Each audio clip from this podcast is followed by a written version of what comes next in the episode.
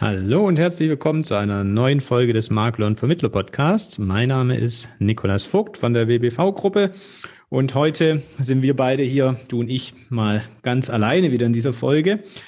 So gegen Jahresende machen ja viele ihre Jahres- und Zielplanung für das nächste Jahr und oft ist es ja so, auch mit den Neujahrs guten Vorsätzen, dass es dann mit der Umsetzung aus irgendeinem Grund doch nicht klappt und nachdem ich sehr positives Feedback bekommen habe von vielen Stellen auf die Folge 122, wo ich mal ein paar Einblicke in mein Mindset und ein paar Learnings hier geteilt habe, ähm, dachte ich, kann es ja nicht schaden, hier mal ein paar Anregungen zu geben, wie kann man eine Zielplanung machen, die dann auch zu Zielerreichung führt.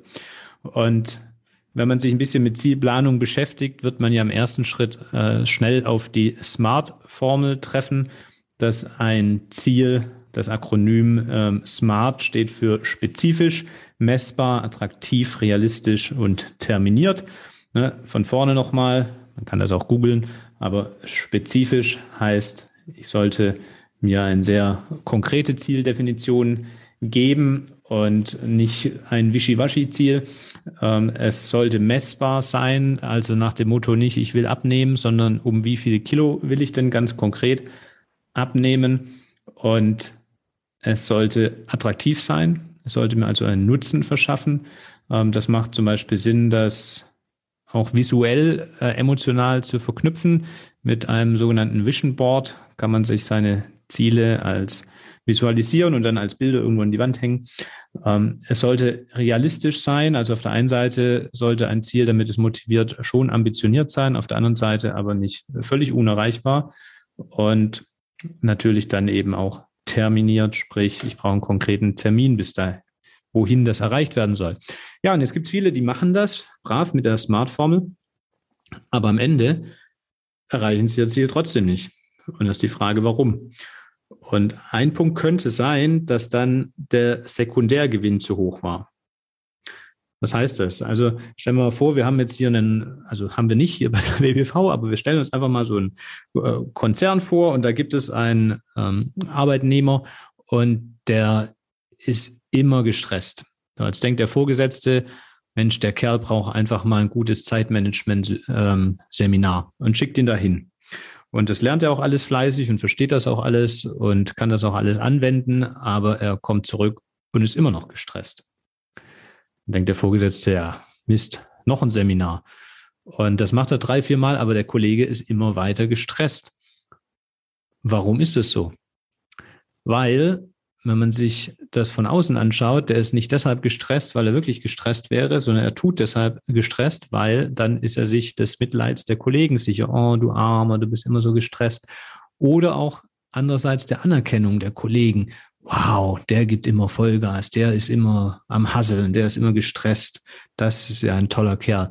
Es gibt sogar Unternehmen, ähm, da gehört zum guten Ton, gestresst zu sein. Also werde ich quasi nur befördert äh, wenn ich auch wirklich immer am Hasseln bin und äh, nach dem Motto, man, ne, der, der Chef muss immer am längsten im Büro bleiben oder andersrum.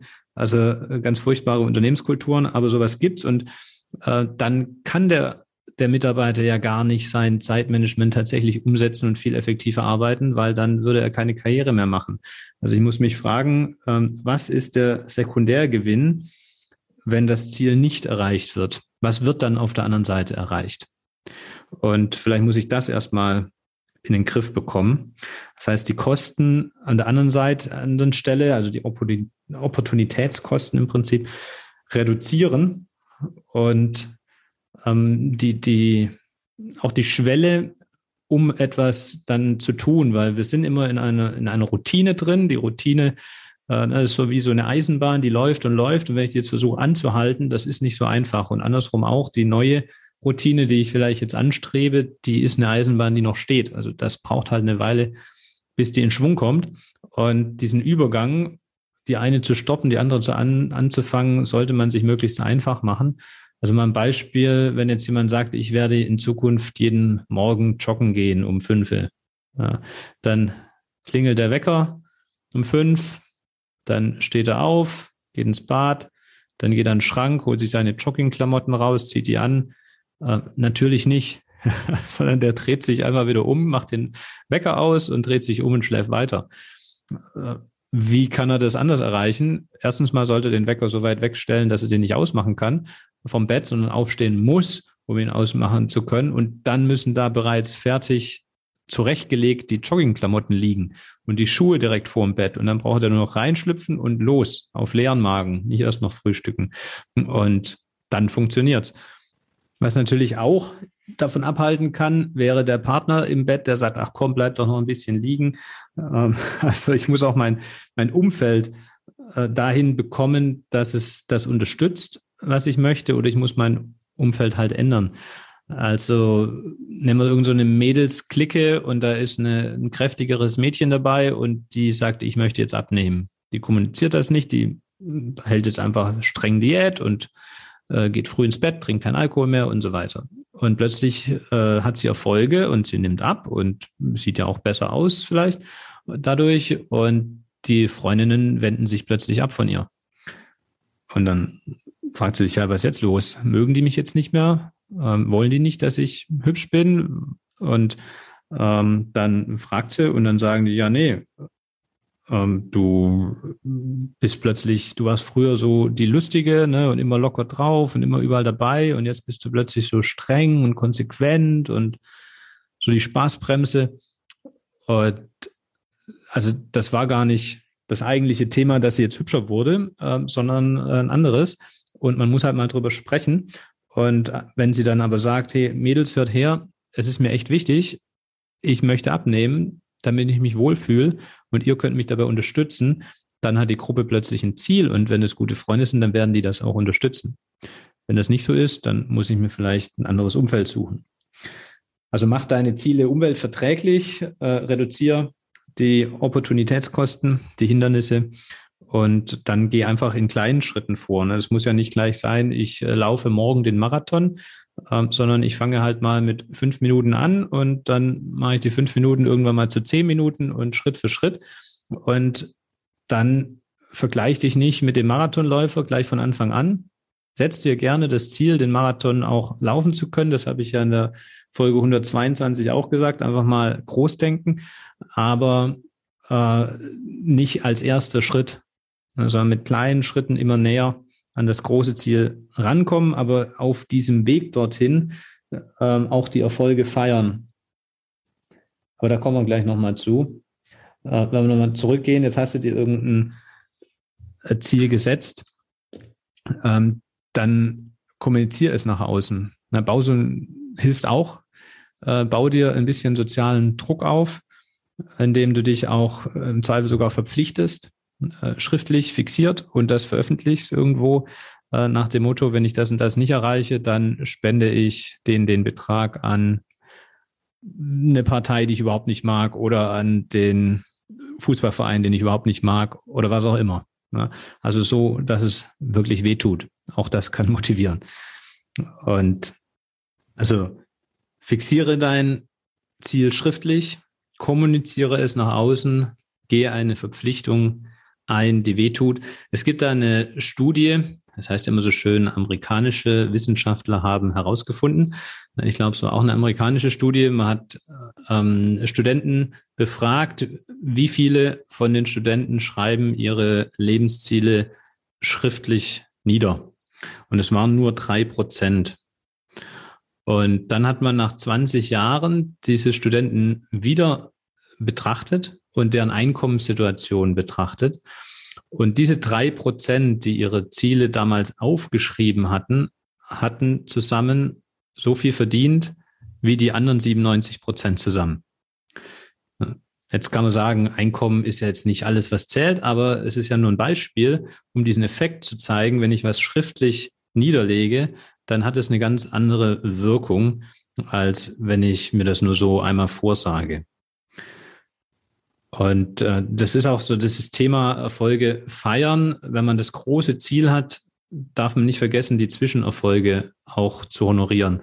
Und die Zwischenerfolge vergisst man aber im Alltag wieder schnell. Da hat man was erreicht und freut sich wahnsinnig und dann klingelt das Telefon und ähm, man hat es irgendwie wieder vergessen. Und deshalb, ähm, was man zum Beispiel empfehlen kann, ist, schreib dir einfach jeden Tag am Ende des Tages auf, was sind so die drei, vier Punkte gewesen, die heute besonders gut waren. Und dann kannst du da vielleicht einmal im Monat wieder zurückblättern und dann wirst du erstaunt sein, was du für Sachen erreicht hast. Und das motiviert halt unglaublich, wenn du solche Erfolge hattest und sie dann nochmal siehst. Und äh, das macht quasi Freude auf mehr und dann gibst wieder mehr Gas.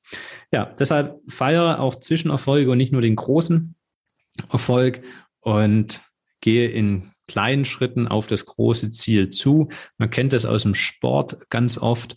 Äh, wenn äh, Fußball-WM ist oder so, dann sagen auch immer die Trainer, wir planen nicht, wir gucken nicht auf das Endspiel, wir gucken immer auf das nächste Spiel. Oder bei Formel 1, äh, man guckt immer nur aufs nächste Rennen und nicht aufs Gesamt, den WM-Titel, weil sonst macht man Fehler. Und von daher, Schritt für Schritt. Und damit kommen wir zum nächsten Punkt.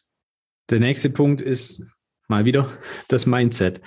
Also frei nach Henry, Henry Ford ist der Satz, ob du jetzt das Gesagte, was ich jetzt gerade hier erzählt habe, glaubst oder nicht glaubst, du wirst in jedem Fall Recht behalten. Na, ob du glaubst, du kannst etwas oder du kannst etwas nicht, du wirst in jedem Fall Recht behalten, hat Henry, Henry Ford gesagt. Und da gibt es auch dieses schöne Beispiel dieser zwei Schuhfabrikanten, die ihre Vertreter nach Afrika geschickt haben um das dortige Marktpotenzial in Erfahrung zu bringen. Und der erste Vertreter kommt zurück zu seinem Chef und sagt, Sandalen für Afrika können wir vergessen. Keine Chance. Da, die laufen alle barfuß rum. Da verkaufen wir keine Schuhe. Ja, und der andere Vertreter des anderen Fabrikanten kommt zurück und sagt, Chef, Wahnsinn, ein riesiger Markt, ein Wahnsinnspotenzial, die laufen alle barfuß rum. Also die Wahrheit ist nicht da draußen die einzige und alleinige Wahrheit, sondern die Wahrheit entsteht zwischen deinen Ohren. Also reflektier das mal. Und denk dran, wie schon in Folge 122 gesagt, ich kann es nicht, gibt es nicht. Es gibt nur, ich will es nicht oder ich kann es noch nicht. Und dazu gibt es auch ein äh, cooles Beispiel hier auf der Alp, gibt es einen alten Tennislehrer und immer wenn irgendeiner wieder sagt, boah, den Schlag, das kriege ich ja nie hin, das kann ich nicht, dann sagt er ihm, okay, komm her, jetzt machst du den Schlag 50 Mal hintereinander und wenn er dann kein einziges Mal geklappt hat, dann kommst du nochmal zu mir und erzählst mir, dass es auf keinen Fall möglich ist, dass du das kannst. Und er sagt, in 40 Jahren, die er den Job macht, kam noch keiner wieder. Also kann ich nicht, gibt's nicht. So, in diesem Sinne, viel Spaß bei der Zielplanung für das Jahr 2022. Vielen Dank, dass du uns, dem Thorsten und mir, hier im Makler und Vermittler Podcast gefolgt bist in 2021 und ich freue mich, wenn wir uns wiederhören im neuen Jahr. Ich wünsche dir alles, alles Gute, komm gut rüber. Bis bald. Dein Nico.